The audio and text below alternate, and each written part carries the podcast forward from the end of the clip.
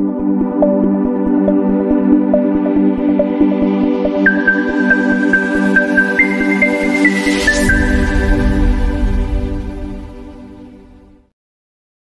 Días traders, les habla Gabriela. Bienvenidos a una nueva transmisión de premercado americano. El día de hoy, martes 14 de noviembre, cuando ya son las 8.29 de la mañana en Nueva York. Estamos un minutito antes porque porque vamos a seguir en vivo la publicación de los datos provenientes desde Estados Unidos, a ver si es que finalmente tenemos algún tipo de rompimiento que nos pueda entregar el Standard Poor's. Para quienes sigan el Standard Poor's, ojito ahí con el soporte de los 4.412.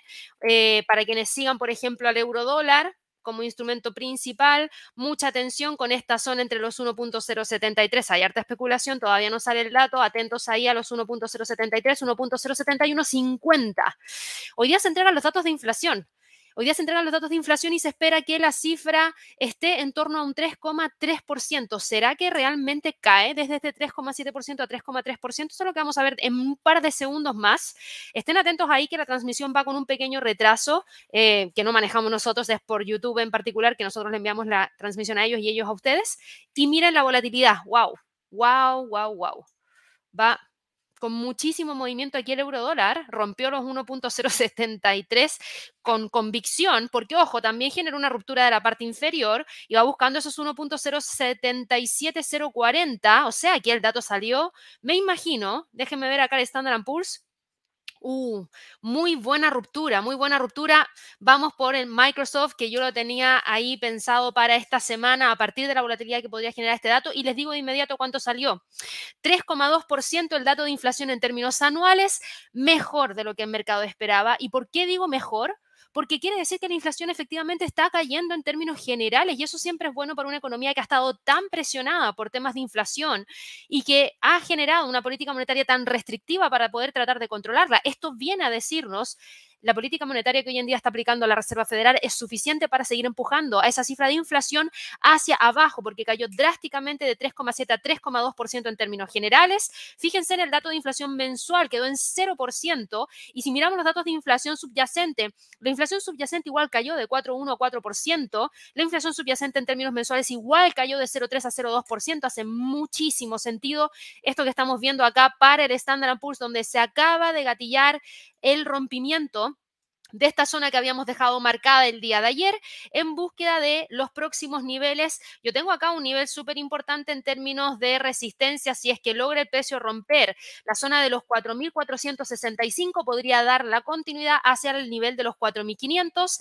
El Dow Jones, que también teníamos la posibilidad de rompimiento en torno a los 34.406, se acaba de generar ese rompimiento el día de hoy. A ver si es que logra continuar empujando hacia la zona de los 34.800, 34.900 si vamos y revisamos al Nasdaq, que lo seguimos muy de cerca, rompió limpiamente hacia arriba, por ende también ahí estamos frente a un rompimiento que nos está llevando a alcanzar un nivel en torno a los 15.800. Yo diría que ahí tenemos un primer freno, 15.800, probablemente el precio trate de respetarlo, así que ojo, si es que logra continuar, podría buscar la R2 en términos mensuales en 15.884 y el Russell sube un 2% el día de hoy, todavía sin lograr romper la línea de tendencia bajista todavía sin lograr romper los 1780. Y si vamos y revisamos rápidamente lo que está pasando con el resto de los instrumentos, el dólar ha perdido terreno hoy día. Ojo, ojo con el soporte de los 105. Ojo, este es un gráfico diario, por ende lo que está haciendo en este momento el precio podría generar algo ya dentro de las próximas jornadas si es que logra generar el rompimiento de ese nivel. Atención con los 105 para el US dólar. El euro dólar, por otro lado, logró alcanzar ya el primer nivel de objetivo que teníamos marcado en 1.07 7704. Estaría en este momento tratando de cerrar por sobre ese nivel. Nos quedan dos minutitos para que cierre la vela de cinco minutos y de continuar podría ir a buscar los 1.082. La libra dólar, wow.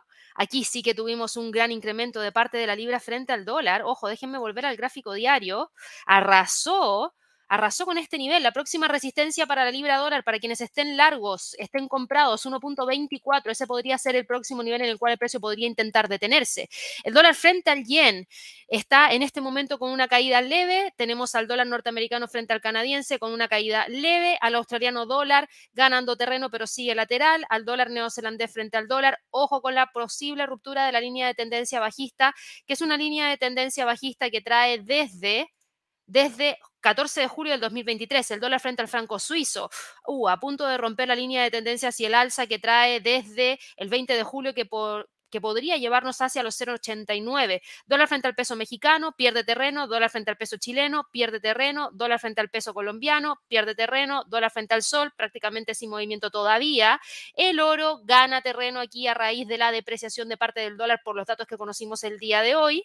La plata hace algo más o menos similar. Yo me quedo básicamente con los rompimientos de mercado accionario que fueron súper limpios para el Standard Poor's, para el Dow Jones y para el Nasdaq considero que eso ha generado un movimiento bastante interesante y vemos acá ya como en gráficos de 5 minutos estamos teniendo cierta detención en torno a ese nivel de resistencia de los 4.465. Quise partir unos minutito antes de la publicación del día de hoy de este dato porque sé que muchos de ustedes están muy atentos a la información proveniente desde Estados Unidos y por eso Estuvimos revisando brevemente el impacto. Los datos en general fueron muy buenos para la economía, le entregaron mayor optimismo al mercado accionario y por favor aquí déjenme ir a ver qué pasa con Microsoft que yo estoy esperando un nivel, ustedes saben, lo vengo esperando desde hace un tiempo y ha logrado recuperar terreno bien, súper bien. Sube un 1,32%, ya está en 3,71,31. Vamos, soplemos a ver si sigue subiendo hacia esos 3,80 que lo sigo aguantando eh, desde hace un tiempo y que me hizo pasar un susto gigante cuando el precio estaba muy cerquita de los 300 dólares por acción. Así que va excelente Microsoft el día de hoy. ¿Qué pasó con Apple? Otra de las cuales también hemos estado siguiendo muy de cerca eh, Apple el día de hoy está con un alza de un 1,19% en 187, aproximándose a los 188. Y Nvidia, que fue una de las destacadas en lluvia de trades el día de ayer junto con Microsoft, Nvidia el día de hoy sube un 2%. 496,20, está buscando los 500 dólares por acción y de hecho el titular del el live del día de hoy destacaba Nvidia en búsqueda de los 500, destacaba también a Rivian, que lo vamos a revisar porque tiene una información bastante importante. Rivian está planeando emitir bonos y eso genera, por supuesto, que mucha expectativa respecto a lo que puede ocurrir con esa compañía teníamos los datos de inflación provenientes desde Estados Unidos que ya lo acabamos de reportar. Las cifras de inflación en todos los datos mostraron una pendiente de caída, lo que nos lleva a apuntar hacia esa posibilidad de que podamos llegar a tener un alcance de los objetivos que tiene la Fed de inflación para el próximo año, 2024, quizás más temprano de lo que hubiésemos esperado. Todo depende de cómo van evolucionando estos números y esto nos ha dejado con una especulación respecto a eh, lo que podría ser la próxima decisión de política monetaria. Me imagino que, eh, déjenme ver si el dato está actualizado.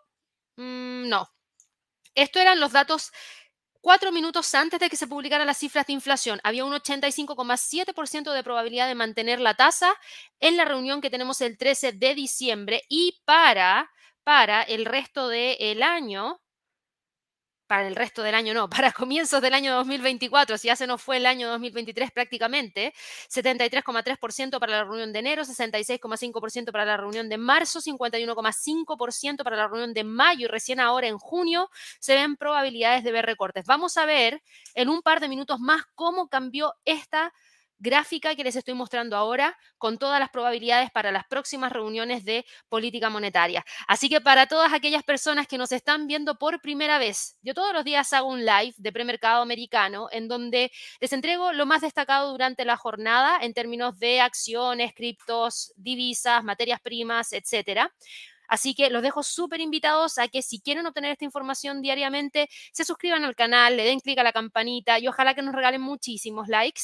El día de ayer estuve respondiendo algunos comentarios a través del canal de YouTube. Ahí les dejé algunas respuestas a algunas personas que me habían enviado preguntas específicas en algunos videos tutoriales y también respecto a algunas herramientas que nosotros entregamos o eh, cursos educativos que nosotros entregamos a través de nuestra academia. Así que no se olviden de comentar en los videos. Para mí es mucho más fácil poder responderle a ustedes si lo hacen en los comentarios porque así yo los reviso después y les puedo entregar una respuesta un poquito más detallada. Por supuesto que en el chat yo les voy a tratar de responder en vivo y en directo. Veo que ahora hay 436 eh, personas conectadas. Gracias ahí a Antonio por darnos el like número 2 el día de hoy. Gracias aquí a Juan Carlos. Muchas gracias por el like. Sí, te he visto que ya no has podido estar en vivo, pero muchas gracias ahí por dejarnos el like. Eh, te lo agradezco un montón también. Y veo que hay muchas preguntas también el día de hoy. Por ende, aquí tengo una pregunta que eh, creo que es bastante interesante. Fabio nos dice, Gaby, ¿me puedes decir cómo afectan los resultados de IPC a General Motors? Y más que pensar específica en general, específicamente en General Motors, estos datos nosotros tenemos que pensarlos en la economía general de Estados Unidos. Porque piensen esto, nosotros venimos hablando, y aquí me voy a detener un poco y lo voy a hacer más lento para que todos podamos entender el impacto real de una cifra de IPC. Si nosotros nos vamos a revisar eh, las curvas de datos económicos que nos ha estado entregando Estados Unidos en el último tiempo. Nos vamos aquí a países, nos vamos a ir a Estados Unidos, nos vamos a ir a revisar las cifras de inflación y las cifras de las tasas de interés, ¿ya? Cuando nosotros teníamos, vamos a ir acá a 5, miren la cifra de inflación que tuvimos para Estados Unidos, altísima, prácticamente a fines del año 2022. Eso fue lo que tuvo que buscar atacar la Reserva Federal con su reunión de política monetaria. ¿Por qué? Porque tener una inflación muy alta significa que a la gente no le alcanza el dinero para poder llegar a fin de mes y eso provoca desestabilización en términos sociales. Por ende, una sobreinflación no lo quiere ningún país. ¿Y qué es lo que hace un banco central? Busca bajar la inflación a través del desincentivo del consumo. ¿Cómo desincentivamos el consumo? A través de tasas de interés más altas, porque si esa persona no le alcanza el dinero para llegar a fin de mes porque las cosas están muy caras. Va y solicita un crédito, ese crédito le va a salir más caro de lo que le salía antes. Entonces, quizás logremos cambiar su comportamiento de consumidor al decirle, ojo, el interés ya no es de 0,25%, ahora es de un 3%. ¡Wow! Hay una diferencia significativa. Entonces, hay una persona que dice, bueno, ok, no, chao, lo dejo para más adelante, no lo consumo, me aguanto a que vuelva a bajar y con eso se desincentiva el consumo y eso es lo que efectivamente hizo la Fed. Pasamos de tener una tasa de interés de 0,25% en abril, en, perdón, en, sí, en enero del 2022 y luego empezamos con las alzas de tasas de interés que nos han dejado al día de hoy con una tasa de interés en 5,5%. Y eso ayudó a generar esta curva decreciente súper pronunciada hacia abajo. O sea, si nosotros viéramos esto en un gráfico de trading, ¿cómo se vería? Una curva de una tendencia bajista muy marcada que en algún momento nos generó un susto. ¿Por qué? Porque volvió a repuntar y muchos dijeron ahí, bueno, entonces, ojo, que esto podría volver a cambiar, pero no, vuelve a retroceder y al volver a retroceder vuelve a retomar la curva de pendiente bajista. Aquí podríamos hablar, si estuviéramos hablando de trading, de un patrón, por ejemplo, de eh, bandera, en donde tenemos una fuerte pendiente bajista, un canal alcista y luego volviendo a ver si es que retoma la senda hacia la baja. Me encantaría ver que esto continúe decayendo. Me encantaría ver que en la próxima publicación la cifra de inflación sea un 3% y que a la siguiente sea un 2,7%. ¿Por qué?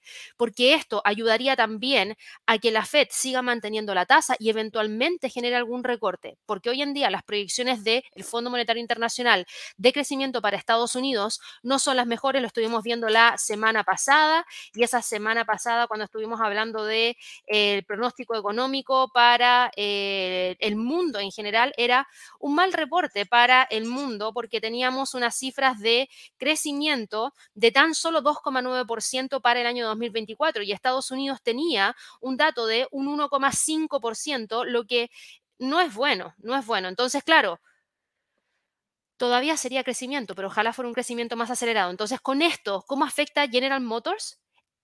Afecta de manera positiva porque el mercado se mueve hacia el alza y afecta a todo el mercado prácticamente de manera positiva porque prácticamente todo el mercado está alcista. Si tú vas a ver a los índices, hoy día los índices han ganado fuertemente terreno. Miren cuánto está el Russell, ha subido un 3% después del dato, bueno, no un 3%, de hecho, después del dato específicamente, te digo de inmediato cuánto es lo máximo que ha acumulado, ha subido alrededor de un 3.08%. El Nasdaq ha subido después de la publicación del dato un 1,33%. El Russell, después de la publicación, perdón, el Russell, el Dow Jones, después de la publicación del dato, un 0,99%. Y el Standard Poor's ha subido alrededor de un 1,11%. ¿Por qué?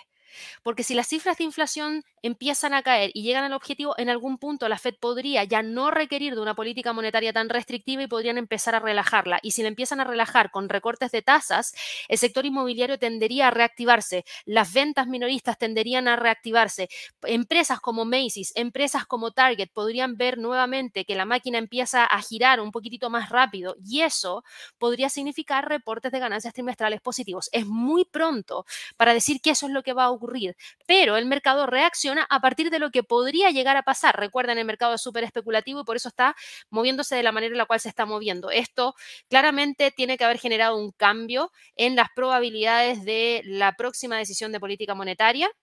¿Se acuerdan que lo íbamos a ver? Y aquí está reflejado, un 99,7% de probabilidad de ver una mantención de la tasa en la reunión del mes de diciembre. Y comparemos probabilidades, comparemos la gráfica, fíjense. Ahora se ve un recorte en mayo, recorte que no se veía antes. Este es el dato, espero que todos lo puedan ver y lo voy a agrandar, denme un segundo. Este es el dato que teníamos antes de la publicación de, los, de la cifra de inflación.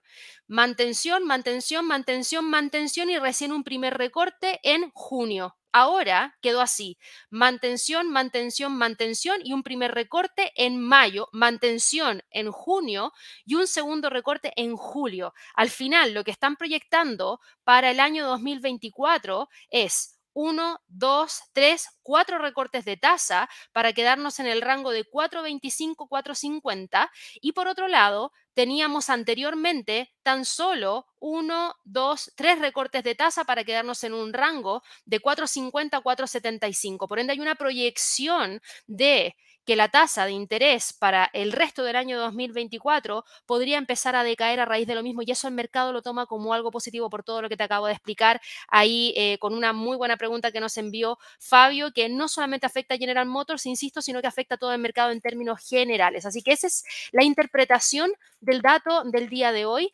General Motors, igual para responder a tu pregunta, Fabio, está en este momento con un movimiento alcista de un 2,52%, está dejando en 27,58, lo que ayuda, ayuda a respirar después de estas fuertes caídas que ha presentado desde el 13 de julio, así que hay que estar súper atentos a ver qué es lo que termina ocurriendo en ese sentido.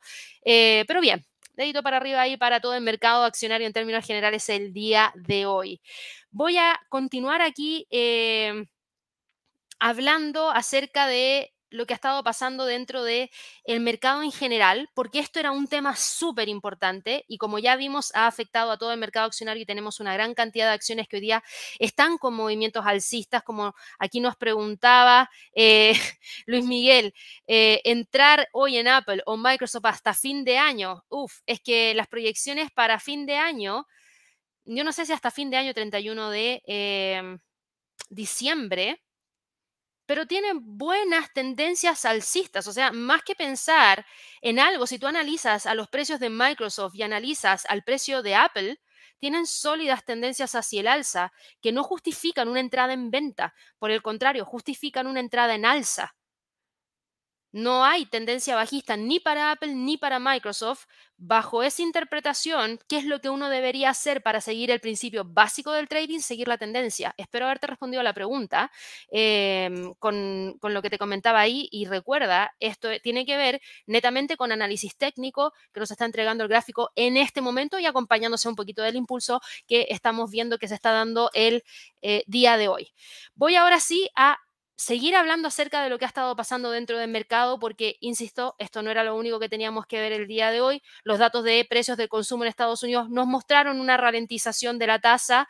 Eh, eso sí, vimos cierta caída en la inflación subyacente, pero todavía se mantiene elevada. El mercado todavía tiene que seguir mirando ese dato porque recuerden que la Fed sigue mirando ese dato. Recuerden que la inflación subyacente excluye el ítem de alimento y de energía en general. Entonces ustedes tienen que estar muy atentos a poder seguir esa cifra, porque si esa cifra en algún punto vuelve a subir, entonces ahí estamos con un tema que es incluso un poquitito... Eh, más preocupante porque ahí quiere decir que quizás adelantaron en generar esa eh, mantención de la tasa. Hay que seguirla muy de cerca. Yo creo que va a mantener vivo el debate sobre la senda de las tasas de interés. Hay divisiones cada vez más marcadas entre los bancos sobre el momento en que podrían producirse los recortes y su profundidad. Ayer hablamos de Morgan Stanley, ayer hablamos de Goldman Sachs y las perspectivas de recortes que ellos tenían, donde Goldman Sachs era un poquito más conservador respecto a, a los recortes. Morgan Stanley se mostró mucho más propenso a ver más recortes que lo que el mercado estaba esperando y Ahora estamos viendo a Bank of America y según la encuesta que se realizó a los gestores de fondos de Bank of America, gran parte de los inversionistas han vuelto más alcistas en bonos desde la crisis financiera mundial por su gran convicción de que la inflación y los rendimientos deberían tender a caer durante el año 2024. Por otro lado, Recuerden que tenemos un tema súper importante que hemos estado siguiendo muy de cerca y que no podemos dejar de lado y que tiene que ver con la cifra, perdón, no la cifra, sino que con el cierre, el riesgo de cierre. ¿Se acuerdan que hablamos acerca del riesgo de cierre del el gobierno en Estados Unidos? Bueno, el plan de financiación federal provisional en dos partes del presidente de la Cámara de Representantes, Mike Johnson, se va a enfrentar a una votación en la Cámara de Representantes en la que se espera que el plan quede bloqueado y aumente el riesgo de un cierre parcial del gobierno.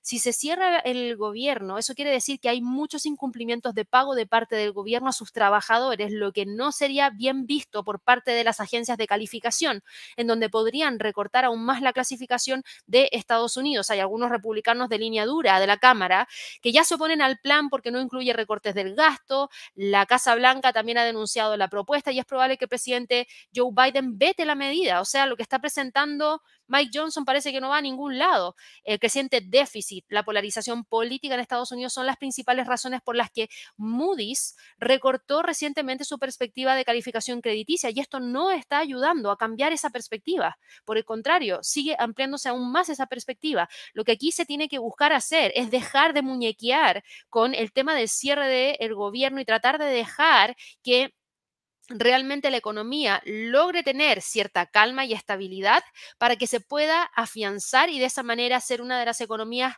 que logren empujar al resto del mundo a tener una cifra de crecimiento que ojalá supere esa proyección del 2,9% que nos entregó el Fondo Monetario Internacional, que es muy bajito, muy, muy bajito. Y ojo, ¿por qué digo Estados Unidos? Porque si ustedes se fijan en la zona euro, la zona euro se espera que tan solo crezca un 1,2%, menos que Estados Unidos. Y claro, ustedes me podrían decir, pero Gaby, hay otras economías que no van a crecer tampoco. Sí, tenemos a eh, continente africano, 4%, mm, eh, Oriente Medio y centro de Asia, 3,4%, em, economías emergentes y economías en desarrollo de Asia, 4,8%, Latinoamérica, 2,3%. Si nosotros miramos a China, si nosotros miramos a China, creo que lo tengo acá, no, lo tengo acá.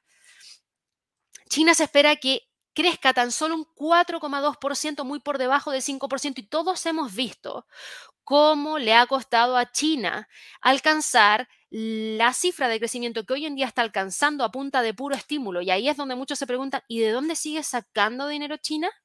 Por ejemplo, para prestarle a países que requieren de dinero para poder seguir subsistiendo, como por ejemplo el vecino Argentina. ¿De dónde sacó China dinero para prestarle con estas cifras de crecimiento que no son de las mejores? Y también sabemos que es un país que le ha prestado no solamente a Argentina, sino con un montón de otros países. Entonces también hay algunos que dicen, mm, hay algo aquí que nos pinta tan bien y por eso mismo tenemos que tener economías que son economías desarrolladas, que tienen que seguir creciendo a un ritmo considerable y por eso lo ideal sería que Estados Unidos lo logre hacer. Así que este tema del riesgo de eh, cierre, ojalá que pase rápidamente y no siga generando más inestabilidad a nivel internacional.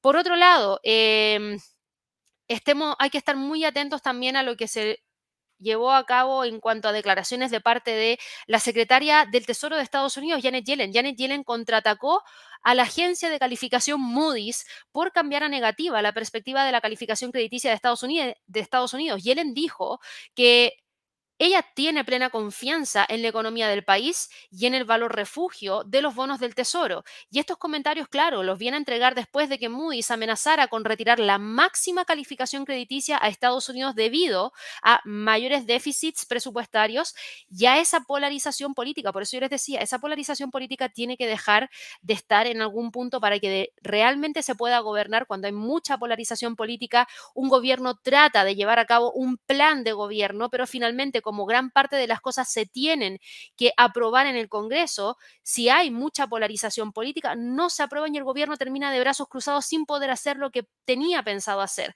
Y eso no es bueno para la economía porque finalmente tienen que empezar a improvisar a improvisar. Eh, los comentarios de Janet Yellen coinciden con la votación prevista para el día de hoy por el presidente republicano de la Cámara de Representantes, como lo comentábamos recién, Mike Johnson. Eh, va a necesitar un gran apoyo de un gran número de demócratas para tratar de evitar el cierre del gobierno y no sé si necesariamente está ese apoyo. Por otro lado, ¿se acuerdan que teníamos el tema relacionado a Xi Jinping? China, Estados Unidos, bueno, el presidente de Estados Unidos, Joe Biden, y el primer ministro chino, Xi Jinping, se van a reunir mañana en San Francisco y gran parte de los traders están atentos a cualquier señal de descongelación de las relaciones entre ambas naciones que vienen tensas desde el año 2018 después de esa guerra arancelaria que impuso el gobierno de Donald Trump si es que se descongelan las relaciones, esto podría ayudar a impulsar el sentimiento de los deprimidos activos chinos. Recordemos que aquí hay una fuerte presión hacia la baja de parte de la bolsa en China y esta caída que ha presentado la bolsa en China no ha logrado darle la vuelta desde prácticamente los máximos del 2021, donde ha acumulado un retroceso de, les digo de inmediato porque ahí tomé mal un punto, un retroceso de alrededor de casi un 40%. Recientemente se han dado pasos en dirección en relación con eh, descongelar las relaciones. ¿Por qué? Porque se ha dado eh, ciertos pasos positivos en relación con los aviones, en relación con la soya, además de un acuerdo para que China tome medidas enérgicas contra la fabricación y exportación del opioide sintético fentanilo. La reunión coincidiría con una serie de datos sobre la economía china que probablemente podrían mostrarnos que la actividad se tambaleó en el mes de octubre, mientras el país está estudiando una nueva una nueva financiación de 137 mil millones de dólares para poder impulsar su alicaído mercado inmobiliario, que preocupa y preocupa un montón. Así que vamos a ver finalmente si China cede. Recuerden que aquí también necesitan del apoyo de otras economías para poder crecer. Un país no crece por sí solo, un país crece también a partir de todos los intercambios comerciales que hay con otros países. Por eso nosotros en la cifra de crecimiento tenemos esa fórmula matemática que viene a partir de distintas variables, consumo, inversión, gasto fiscal, exportaciones menos importaciones. Exportaciones menos importaciones nos hablan de las relaciones que tienen los países con otros países. Y si esas relaciones no son buenas, esos datos no necesariamente van a ser buenos y eso afecta finalmente la cifra final del crecimiento. Así que mucha atención con eso también. Esto es un tema que vamos a tener que estar monitoreando, sí, a ver si es que logra generar algún tipo de cambio mayor de parte del mercado accionario en China, que hasta el momento se ha mantenido porque ha logrado detener en cierto grado las caídas. No ha generado un gran movimiento más allá de lo que ya hemos visto, pero eso es lo que tenemos para el día de hoy. Em, en cuanto a la bolsa en Europa, en cuanto a la bolsa en Europa, fíjense cómo se acopla rápidamente a los movimientos alcistas que está presentando la bolsa en Estados Unidos. Y si ustedes se fijan, estamos viendo acá al euro 50 subiendo 0,98%, pero era lo único que teníamos, no. ¿Se acuerdan que ayer estuvimos hablando respecto a cómo el calendario económico nos había dejado catalogados como de mediano impacto los datos provenientes desde la zona euro? Y les dije, ojito, no filtren por alto impacto, porque hay datos importantes de la zona euro que vale la pena monitorear. De hecho, ayer en Lluvia de Trades, junto a Javier, estuvimos revisando esta misma información y detallamos exactamente lo mismo. Y hoy se dio a conocer el dato de inflación para España, que se mantuvo plano en un 3,5%. Tuvimos también cifras de indicador CEU de confianza inversora en Alemania, que mostró una pequeña caída, menos 79.8. Anteriormente habíamos tenido menos 79.9 y no se logró recuperar parte de ese terreno en territorio negativo porque el mercado esperaba menos 76.9, lo que quería decir menos negativo. Finalmente terminó quedando en menos 79.8. El indicador CEU de confianza inversora en Alemania subió y eso sí es favorable. Pasamos de menos 1,1% a 9,8%, que es este dato que tenemos acá. Así que ahí, buen dato en términos de confianza inversora en Alemania. El Producto Interno Bruto en la zona euro en términos anuales sigue quedando en territorio positivo 0,1% correspondiente al tercer trimestre del año y en dato preliminar. El dato en términos trimestrales mostró una cifra de menos 0,1%. No tan bueno, diría yo. Pero esto sí que es lo positivo. Indicador pseudo de confianza inversora en la zona euro creció de 2.3 a 13.8, mucho más que ese 6,1 que era lo que el mercado esperaba. Y eso significa apetito al riesgo dentro del mercado, porque hay mayor confianza inversora en la zona euro, unido con posibilidades de no más alzas de tasas de interés, unido con los datos de inflación de Estados Unidos y el apetito al riesgo que se da en Estados Unidos, que también permite a que la bolsa en Europa se acople a ese sentimiento. De hecho, si ustedes se fijan, y aquí bajé al gráfico de 5 minutos para el Eurostock 50, las alzas mayores para los índices europeos llegaron a las 8.30 hora de Nueva York.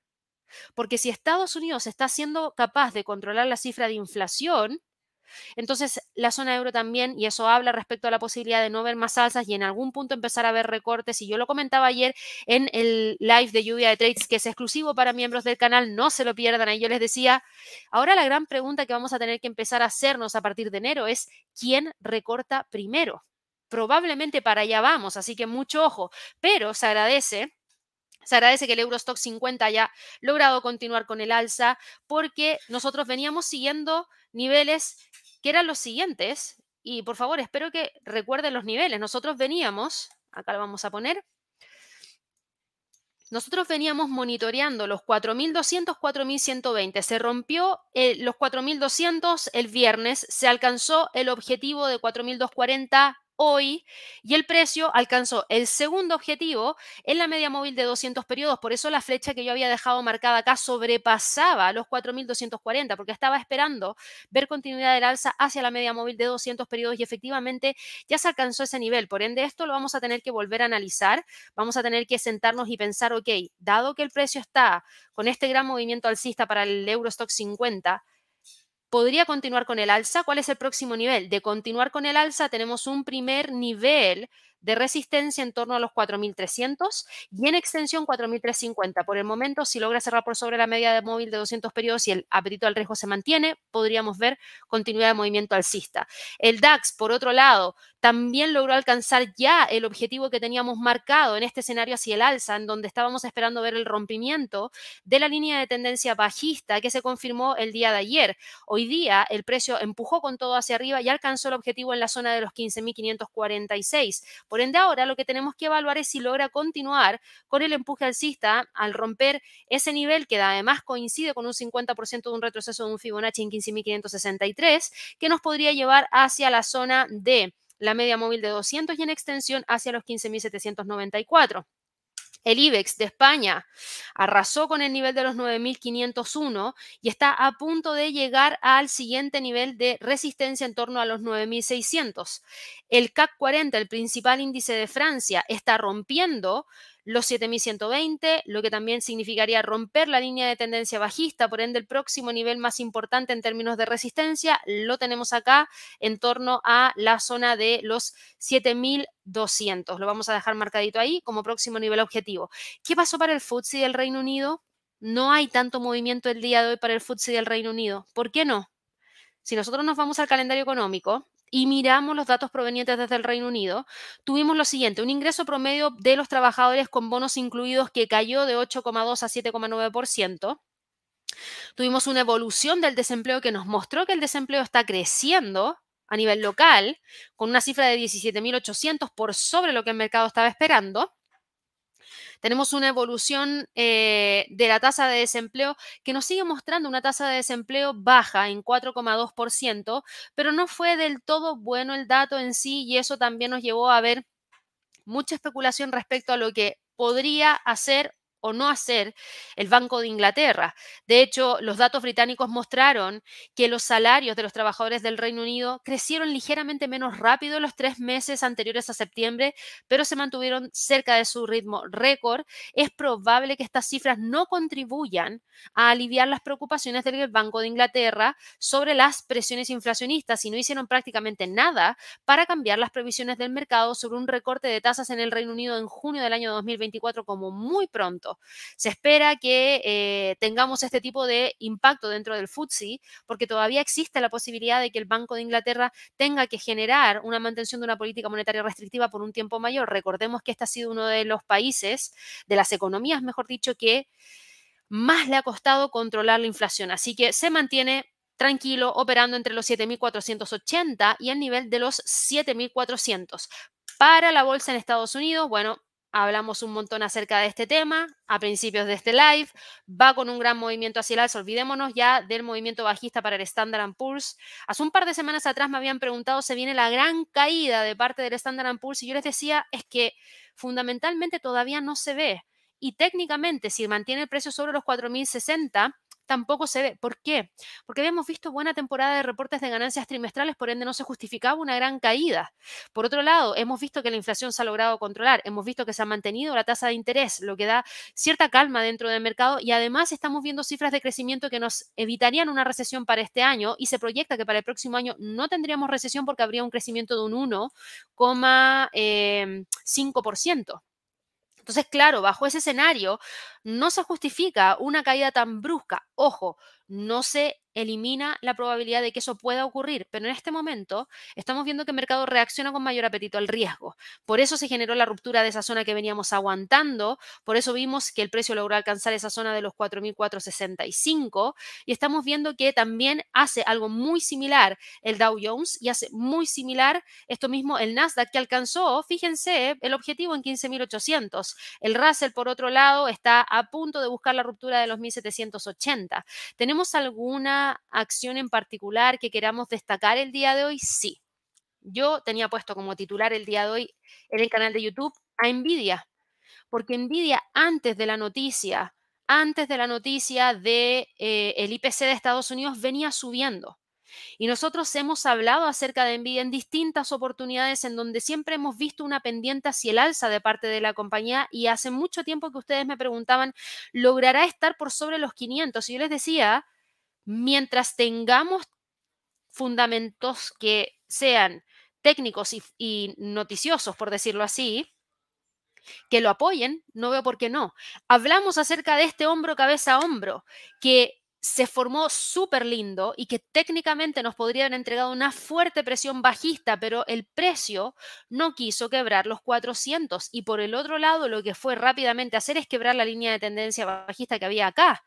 Entonces, esto yo lo sigo dejando aquí porque también tenemos que darnos cuenta de que hay que saber leer el precio.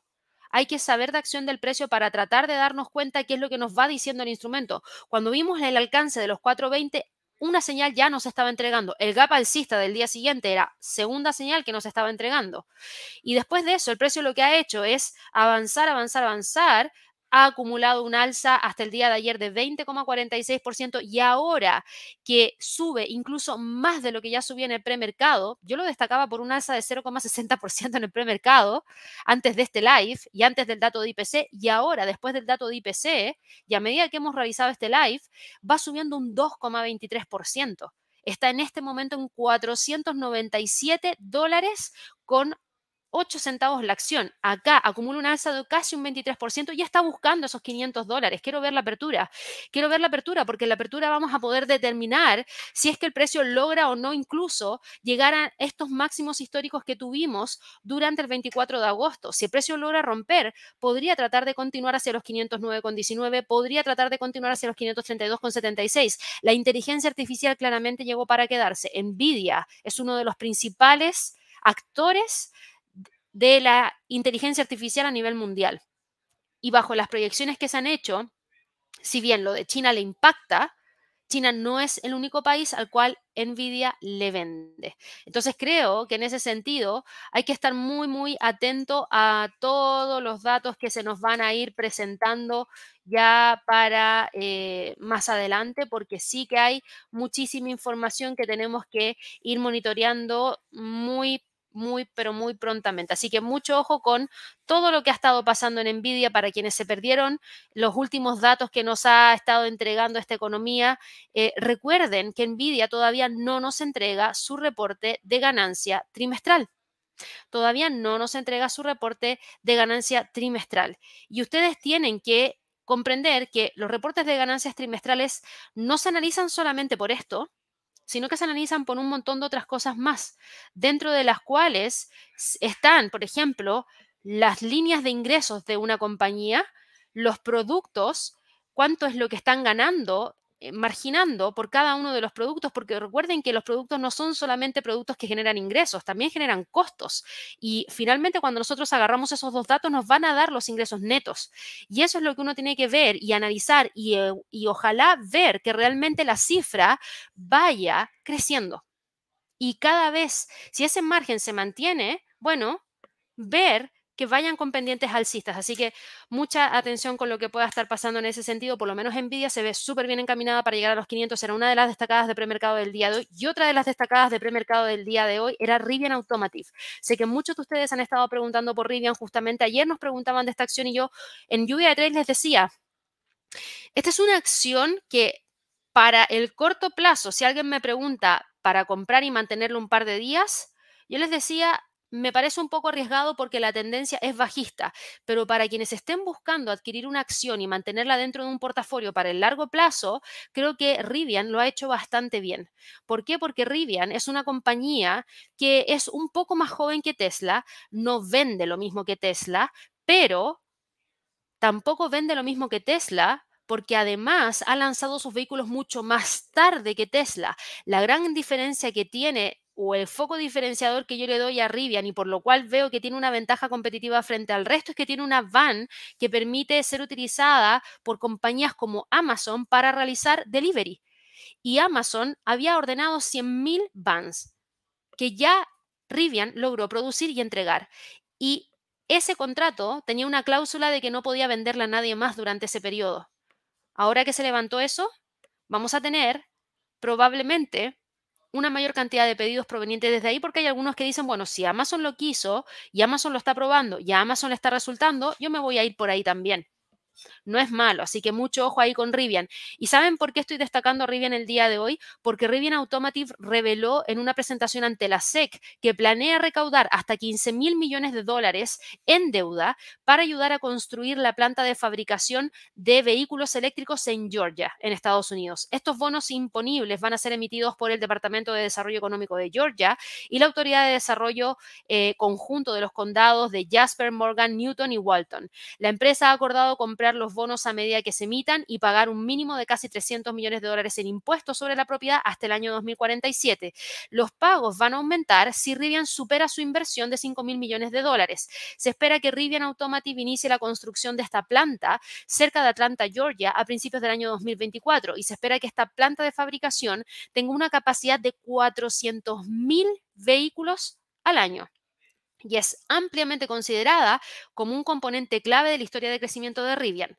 El mes pasado, Rivian Automotive informó a gran parte de los inversionistas que, ofrecía 1.500 millones de dólares en bonos senior convertibles verdes con vencimiento al año 2030.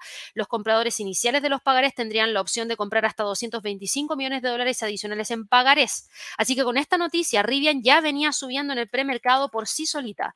No tenía que necesitar del apoyo del el IPC porque venía subiendo casi un 0,65%. Por eso la destacaba el día de hoy también, porque era una noticia súper potente. Y ahora, después del IPC, ¿saben cuánto sube Rivian? Un 4.02%. Y ahora mismo cotiza en 16,85, lo que celebro, porque claramente aquí el precio empieza a alcanzar niveles interesantes. Todavía no estamos frente a un sesgo mayoritariamente alcista. Tiene que el precio tratar de posicionarse nuevamente sobre los 18,60 para empezar a ver que recupera tracción pero en el largo plazo se ve una acción prometedora. Todavía, si nosotros miramos sus reportes de ganancias trimestrales, nos sigue entregando una pérdida por acción, pero ha ido desacelerando la pérdida. Y eso es bueno. Recuerden cuántos años le costó a Tesla entregarnos un beneficio por acción. No nos olvidemos de eso. En el caso de Rivian, es una empresa, insisto, más nuevita y miren en la curva de incremento en los ingresos que ha tenido en el último tiempo. Con esta planta, si logra fabricar 400.000 vehículos, ¿Qué es lo que podría hacer Rivian para más adelante? Eso es lo que se tienen que preguntar. Así que está muy interesante también la acción, a esperar y ver, pero por el momento en el corto plazo sigue estando bajista, por ende, al que quiera entrar en el corto plazo, ojito, porque la acción podría tomar un tiempo antes de recuperarse y eso podría significar que tengan que aguantar una posición que no tenían pensado hacerlo por un tiempo mayor. Mientras no tengamos mayores indicativos de que el precio pueda repuntar rápidamente, yo diría, está más para inversión a largo plazo que para corto plazo. Por otro lado, también teníamos a otras empresas que están generando movimientos interesantes el día de hoy en el premercado. Fisker, que es una empresa emergente, que nunca me han preguntado acerca de ella, pero yo se las voy a mencionar. Esta es una empresa eh, emergente de vehículos eléctricos. Hoy día lamentablemente estaba cayendo antes del IPC un 18%, después de que incumplió las previsiones de beneficios del tercer trimestre y presentó un informe de entregas de vehículos ligeros. Eh, la empresa señaló que el ritmo de entregas de vehículos había acelerado cerca del final del trimestre, pero igual no fue suficiente. Lamentablemente no logró alcanzar la expectativa del mercado y la presión bajista todavía continúa. Kraft Heinz, también teníamos noticias para Kraft Heinz el día de hoy. Estamos viendo eh, el día de hoy un movimiento hacia el alza de Kraft Heinz. Venía subiendo antes de la noticia del el IPC. Eh, HC, del IPC de Estados Unidos, venía subiendo eh, Kraft Heinz alrededor de un 1,69%. ¿Por qué? Porque Bernstein había elevado el valor desde market perform a outperform porque la firma cree que Kraft Heinz está mejor posicionada que sus homólogas alimentarias en un contexto de medicamentos contra la obesidad, dada su cartera de proteínas en Estados Unidos y su baja valoración. Por ende, tomó esa postura y Kraft Heinz, que venía subiendo, eh, acumula un alza mayor, sube ahora un 1,99% y está en 33,90. Así que mucho ojo porque aquí empieza nuevamente a evaluar un posicionamiento sobre la media móvil de 100, que luego nos podría llevar a estar sobre los 34,50. Así que se ve bastante interesante también en términos de niveles claves que podría estar presentándonos ya para el resto de la jornada. ¿Qué otras empresas han estado presentando movimientos interesantes? Home Depot, Home Depot que entregó su reporte de ganancia trimestral. Home Depot que entregó su reporte de ganancia trimestral. Eh, hoy día está con un movimiento importantísimo hacia el alza. Venía subiendo alrededor de un 1%, nada espectacular, nada espectacular a partir de su reporte de ganancia trimestral, en donde sí logró entregarnos un beneficio por acción que superó la estimación del mercado y unos ingresos que lograron superar la estimación del mercado. El tema es que, claro, las, eh, las expectativas se superaron por poquito. Por ende, eh, esta compañía, como además nos entregó unas tibias previsiones para todo el año, tan solo subía un 1% en el precio mercado antes de la noticia del IPC. Ahora, después de la noticia, acumula un alza de 3,10%. Ahí vemos el impacto de una noticia tan relevante como una cifra de IPC. Está en este momento en 2,97 si continúa con el alza, yo diría presten mucha atención a los 300 dólares por acción, que sería uno de los niveles más importantes a monitorear para el resto de la jornada. ¿Algo más que destacar? Eh, no, yo diría que no, porque esas son de las más relevantes que ustedes me han preguntado y que han estado con movimientos interesantes el día de hoy. Sí, eh, creo que es importante que estén muy atentos a las líneas aéreas. Ustedes se van a preguntar por qué, si vienen con tanto movimiento bajista en el último tiempo, por ejemplo, United Airlines, que ha venido con esta pendiente hacia la baja. Bueno, hoy día United Airlines sube 3,15% y cotiza en 33,30% lo que nos deja en la línea de tendencia bajista, por eso digo, ojo ahí con las líneas aéreas. American Airlines, por otro lado, está el día de hoy cotizando con un alza de 2,97%. Mm, todavía le cuesta llegar a los 12,50, preferiría mirar más a United Airlines, que creo que está en niveles claves más que United Airlines. Y en el caso de Delta Airlines, si yo elimino aquí todo lo que tenemos dentro del gráfico, en el caso de Delta Airlines, esta línea de tendencia bajista estaría llegando a su fin, el precio estaría tratando de posicionarse sobre los 35, por ende también se ve súper interesante en el caso de que pueda retomar la senda alcista. Y ustedes se preguntarán, Gaby, ¿por qué estás hablando de tendencia alcista cuando hemos visto que solamente han caído desde julio hasta ahora prácticamente, bueno, no se olviden de Thanksgiving en Estados Unidos, como muchos le dirían el Día del Pavo, eh, el Día de Acción de Gracias en Estados Unidos. ¿Por qué? Porque se espera que los viajes aéreos por el Día de Acción de Gracias alcancen niveles récord este año, porque la demanda sigue siendo fuerte a pesar de la alta inflación que pesa sobre la confianza del consumidor. Airlines for America, que es un grupo comercial que representa a las principales aerolíneas de pasajeros como United Airlines, como Delta Airlines, dijo que los transportistas estadounidenses esperan un máximo histórico de casi 30 millones de viajeros durante el periodo del 17 al 27 de noviembre. Y también anticipó que el 26 de noviembre sería el día más ajetreado del periodo festivo, una previsión que hizo bastante eco.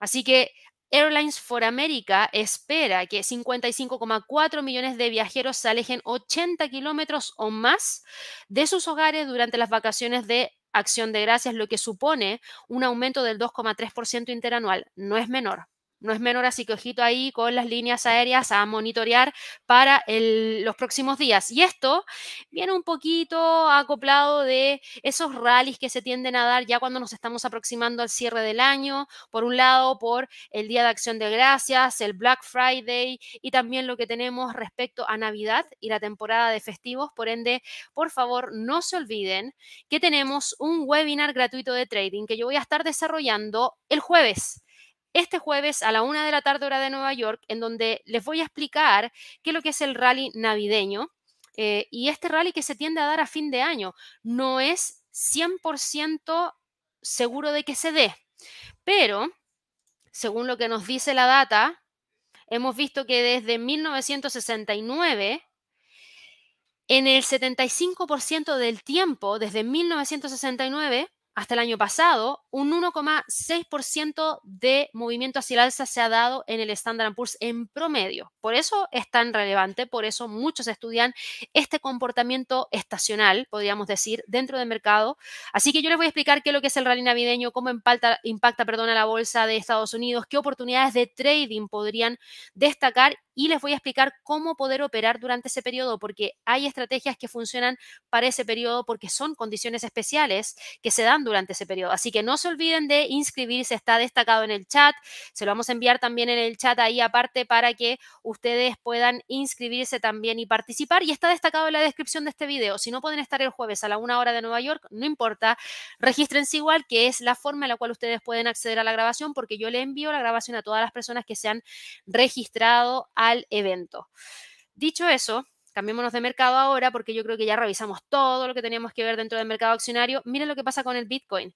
El Bitcoin logra levantar un poquitito, no hay mucha volatilidad, el precio está súper tranquilo. Yo esperaría ver que si es que no tenemos ninguna noticia de alto impacto, el precio siga operando prácticamente entre esos 38 mil y los 36 mil como niveles más importantes. Ethereum, por otro lado, hoy día cae levemente 0,34%, pero no preocupa porque sigue operando entre los 2.100 y los 2.000 dólares por Ethereum.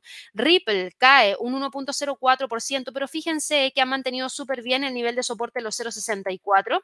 Por ende, podríamos hablar que los 0,64, 0,72 serían los niveles más interesantes para monitorear en relación a la tendencia alcista que ha venido mostrando Ripple. Y fíjense cómo esta línea de tendencia hacia el alza la ha logrado respetar súper bien también. Cardano va en este momento respetando el nivel de soporte de los 0,34 eh, 0.3450. Ese es el nivel de soporte que ha logrado respetar y está dentro de esta zona cómodamente operando entre los 0.39 y los 0.3450.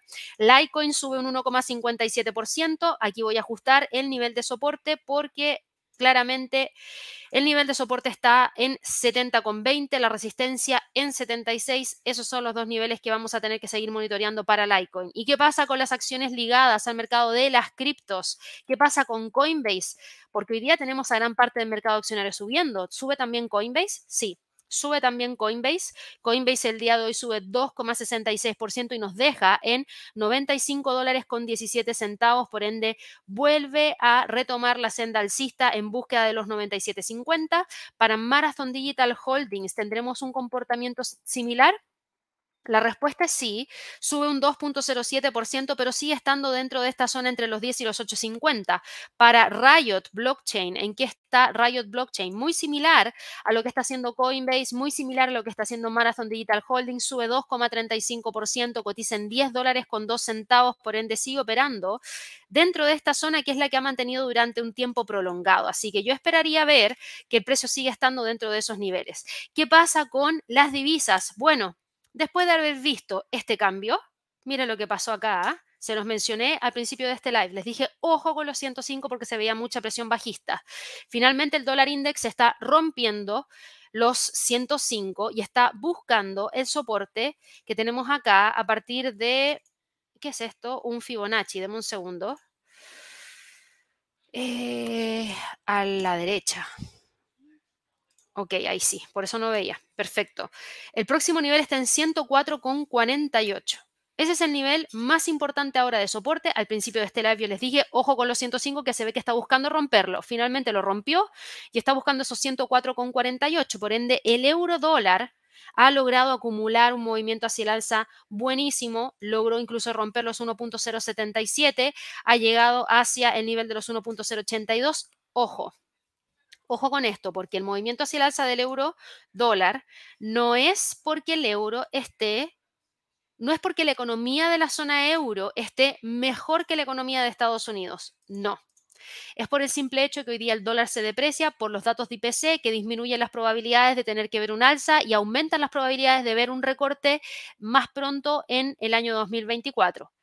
Ya, pero no quiere decir que la economía de Estados Unidos esté más débil que la economía de la zona euro. No. ¿Por qué hago esa acotación? Porque, insisto, el próximo año Vamos a partir con la pregunta, ¿quién recorta primero, el Banco Central Europeo o la Reserva Federal? Y bajo las condiciones actuales, si uno analiza cada una de las economías, hay una economía que está más dañada que la otra. Y esa economía que está más dañada que la otra es la economía de la zona euro, que todavía no logra entregar un repunte en las cifras de manufactura, lo que afecta a la proyección de las cifras de crecimiento. Y además, el Fondo Monetario Internacional espera que la zona euro crezca menos que Estados Unidos el próximo año. Y en ese sentido, podrían ocurrir periodos en los cuales la economía de la zona euro requiera de que se relaje la política monetaria. Y si el Banco Central Europeo recorta antes que la Fed, el euro podría perder terreno. Por ende, ojo con la perspectiva de más largo plazo. En este momento vemos tendencia alcista que podría continuar en el corto plazo si es que rompe los 1.082 para tratar de ir a buscar los 1.086 como próximo nivel más importante. La libra dólar con los datos del día de hoy bueno, ya venía la libra esterlina subiendo con los datos que habíamos visto el día de hoy. Continuó con el alza y fíjense que choca con la media móvil de 200 periodos. Por ende, aquí, aquí yo voy a eliminar ciertas cosas dentro del gráfico.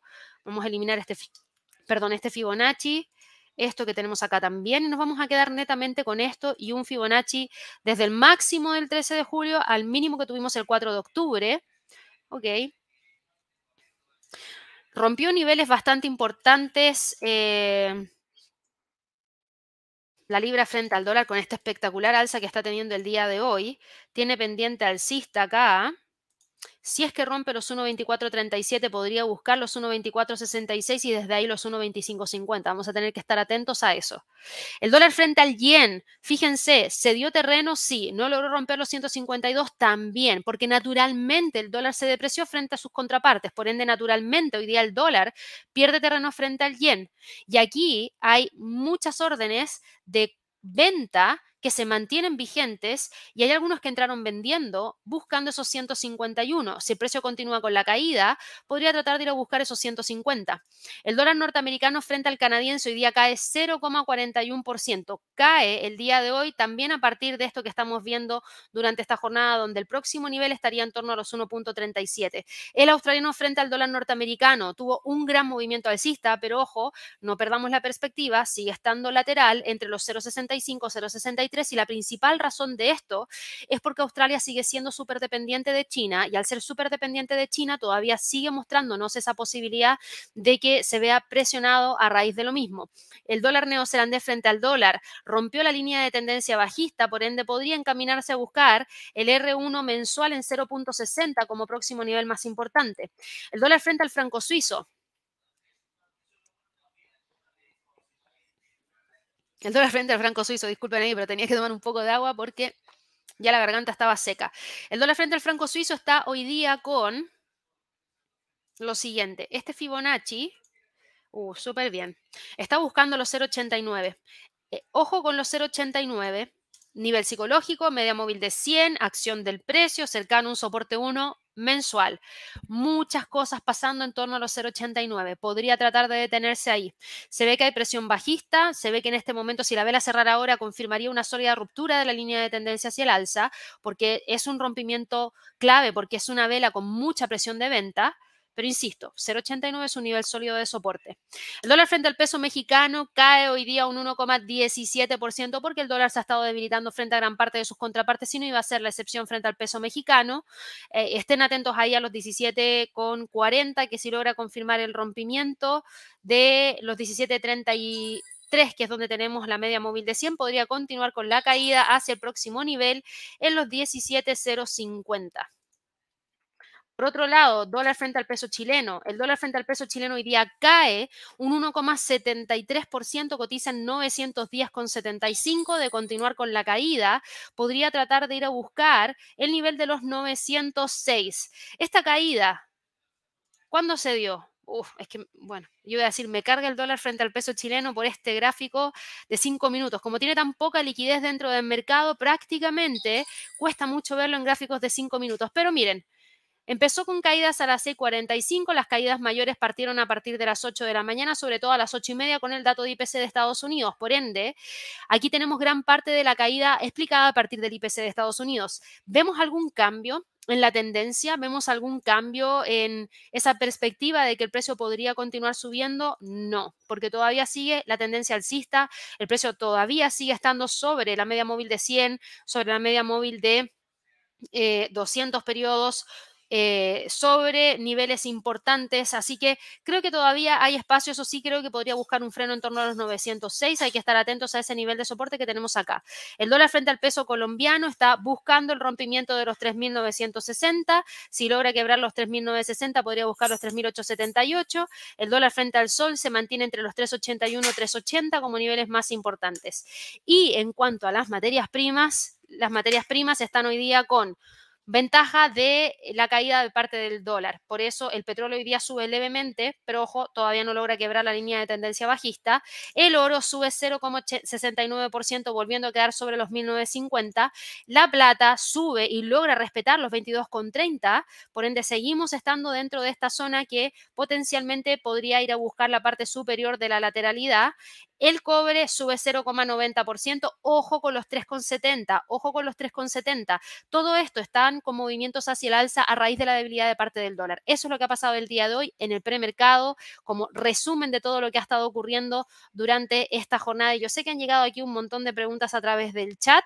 Eh, y vamos entonces a revisar algunas preguntitas como la de Marcel, que nos decía Gaby, analiza Apple, por favor, saludos desde Ecuador. Acaba de abrir la bolsa en Estados Unidos y Apple abrió con un alza importante, abrió en 187,70, acumula un alza de un 1,28% y esto es el momento en el cual tenemos que ver si es que realmente hay un tipo de confirmación de que las alzas van a continuar o no. ¿Por qué? En la apertura, ¿qué pasa? Se ejecutan un montón de órdenes, tanto de entrada como de salida al mercado. Los primeros 15 minutos son de muchísima volatilidad, en donde el mercado trata de equilibrarse y trata de buscar una dirección que tomar para el resto de la jornada. Ahora mismo estamos viendo ese impacto dentro del precio del instrumento y lo que te puedo decir es que por el momento abrió al alza y existe cierta presión hacia la baja, porque si tú te fijas, está llegando a un nivel que nosotros teníamos marcado como un nivel de resistencia en 188. Hay una gran cantidad de traders que podrían haber dejado puesto un nivel de salida, por ejemplo, de una entrada en largo, por un objetivo alcanzado a partir de ese nivel que en el pasado fue soporte y que ahora se había transformado en resistencia. Por ende, ese cierre de operaciones también limita la continuidad de las alzas. Ojo con eso. Eh, por el momento se ve tendencia alcista, hay que ver si logra romper los 188, pero por lo menos está llegando muy cerquita a ese nivel. Yo había hablado acerca de la posibilidad de que el precio continuara con el alza por lo menos hasta los 188 y se ve que está tratando de llegar a ese nivel, eh, a ver si lo logra, a ver si lo logra. Máximo nos decía aquí, ¿cómo ves para entrar ahora en Nvidia o ya sería tarde? Buena pregunta, mira, Nvidia también hizo algo muy similar a Apple, abrió hoy día con un movimiento alcista que no ha logrado mantener del todo en estos primeros, en este primer minuto, así que ojo que esto no quiere decir que es lo que va a pasar para todo el resto de la jornada. Después del gran gap hacia el alza, ha existido cierta toma de ganancias porque estamos muy cerca de un nivel psicológico en 500. Yo creo que aquí tienes que estar muy atento a ver el impulso con el que potencialmente podría terminar para el resto del año. Si todas las variables apoyan a ver continuidad de los movimientos alcistas, tú tendrías como próximos objetivos, en el caso, por ejemplo, de que rompa los 500, eh, a un 1% de distancia los 509 y a un 5% de distancia en 532. Hay algunos que un 5% es suficiente como para poder ingresar al mercado. Depende de los objetivos que tú tengas máximo y por supuesto depende también del análisis que puedas hacer para ver si es que realmente logra continuar o no con el movimiento que se está dando hasta ahora. Eh, vamos aquí con otras preguntitas. Acá tengo saludos de Luis, ya hablamos del euro, Trading Box, muchas gracias ahí por los likes. Porfa, chicos, no se olviden de los likes que nos ayudan un montón. Leo, eh, ya hablamos acerca de Home Depot, sí, vimos que tuvo buenos resultados, tibia las perspectivas para más adelante, pero finalmente hoy día le terminó entregando el movimiento hacia el alza, los datos de IPC. Eh, Julio nos preguntabas acá por Axon, lo vamos a ver de inmediato. Axon Enterprise está el día de hoy cotizando con un alza de un 1,63% está en 222, va súper bien. Mira, esta no es una acción que yo haya visto antes, fíjate, no tengo nada en el gráfico. Y es una empresa que cotiza en bolsa desde el 2001 y está con una sólida tendencia alcista. Desconozco a qué se dedica Axon, pero claramente a lo que se está dedicando le está yendo bien. Acá tenemos niveles importantes a monitorear. Yo voy a trazar una extensión de Fibonacci desde el mínimo que tuvimos el primero de junio, máximos que tuvimos el primero de mayo, mínimos que tuvimos el primero de agosto, y con esto nos vamos a ir al gráfico diario, perfecto. Aquí fíjate, estás con tendencia alcista en el corto plazo, la línea la tienes acá, se ve súper firme, el precio está sobre las tres medias móviles, está sobre el pivote, está buscando los 2.25, si logra romper los 2.21 con 86 podría buscar los 2.25, 2.31.50 en extensión, no se ve que vaya a cambiar de tendencia. Eh, Acá nos preguntaba, bueno, un saludo para ahí también Trading Box. Roberto nos preguntaba Home Depot. Puede llegar al doble techo de los 2.95. Home Depot 2.95 está en 301,63. Arrasó, te diría yo, con tus 2.95 arrasó y quedó por sobre los 300. La gran pregunta ahora es, ¿qué va a pasar para el resto de la jornada? Porque fíjate que se frenó justo en la media móvil de 200 periodos. Sería ideal que hoy día logre cerrar dentro de esta zona o sobre los 304, pero no por debajo de los 300. Así que eso es lo que tienes que monitorear porque hasta el momento va súper bien, tratando de recuperar terreno perdido. Insisto, esto del IPC fue una buena noticia para el mercado en términos generales porque Menor inflación podría significar recortes de tasas. Recortes de tasas significa que los créditos se relajan. Si los créditos se relajan, la gente podría empezar a solicitar nuevamente créditos. Si se otorgan esos créditos, la gente podría volver a consumir. Si la gente vuelve a consumir, podemos volver a ver reportes trimestrales positivos para estas compañías que puedan seguir incrementando sus cifras de crecimiento. No espero que pase eso mañana. No espero que pase eso en enero, ni en febrero, ni en marzo. Es muy pronto, diría yo. Pero sí para la segunda mitad del año no me parecería descabellado y creo que podría ser algo interesante. Por lo mismo el mercado hoy día reacciona de la manera en la cual reaccionó. Eh, Oscar aquí nos dice, hola Gaby, buenos días, mi esposa Miriam y yo aprendiendo mucho con tu contenido. Qué bueno, qué bueno que estén aprendiendo, esa es la idea del canal de YouTube. Vamos a estar realizando algunos ajustes al canal para poder volver a retomar la cantidad de contenido educativo que nosotros entregábamos anteriormente, porque sabemos que ustedes aprenden un montón con eso y hay muchísimo contenido que podemos seguir entregándoles porque siempre hay cosas nuevas que aprender. De hecho, para nosotros siempre hay cosas nuevas que aprender. Me imagino que para ustedes más aún. Así que espero que sigan aprendiendo a través del canal. Oscar, si a ti y a Miriam les funciona y estás en un grupo de trading o estás en un grupo de, economía o de finanzas o de inversiones en línea, ya sea por WhatsApp, por foro, por Telegram, por lo que tú tengas, por favor, te invito a que puedas compartir nuestro canal para que así lleguemos a una mayor cantidad de personas y esa mayor cantidad de personas también puedan aprender como lo estás haciendo tú. Te lo agradecería un montón. Muchas gracias. Em, gracias también aquí a José por los likes. Eh, aquí, MVCR nos decía, y entonces, ¿cuál es la siguiente acción a tener en cuenta el día de hoy que está abriendo sobrecomprado? Mm, buena pregunta, buena pregunta. Mira, en primer lugar, también tienes que tener ojo con lo siguiente, y esto es algo que leí ayer y que se me había olvidado mencionarlo, pero em, hay empresas hoy día que entregan reportes de ganancias trimestrales. Lo leí ayer en uno de los comentarios que me dejaron a través de algún video que subí de premercado y me dijeron, creo que fue en el visor de los mercados, que nos dijeron, podían decirnos cómo parten todos los días acciones que podrían estar entregando reportes. Bueno, en la temporada de reportes de ganancias trimestrales lo hacemos a diario, por lo general.